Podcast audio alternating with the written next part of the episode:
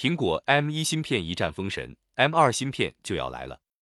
自从苹果在去年十月发布有史以来最强大的 MacBook Pro 之后，M1 芯片一直是市场讨论的重点话题。现在传闻中的 M2 芯片也被曝光。据爆料，苹果正在考虑将 M2 芯片应用在入门级 MacBook Pro 上，以取代2020年11月推出的 M1 机型。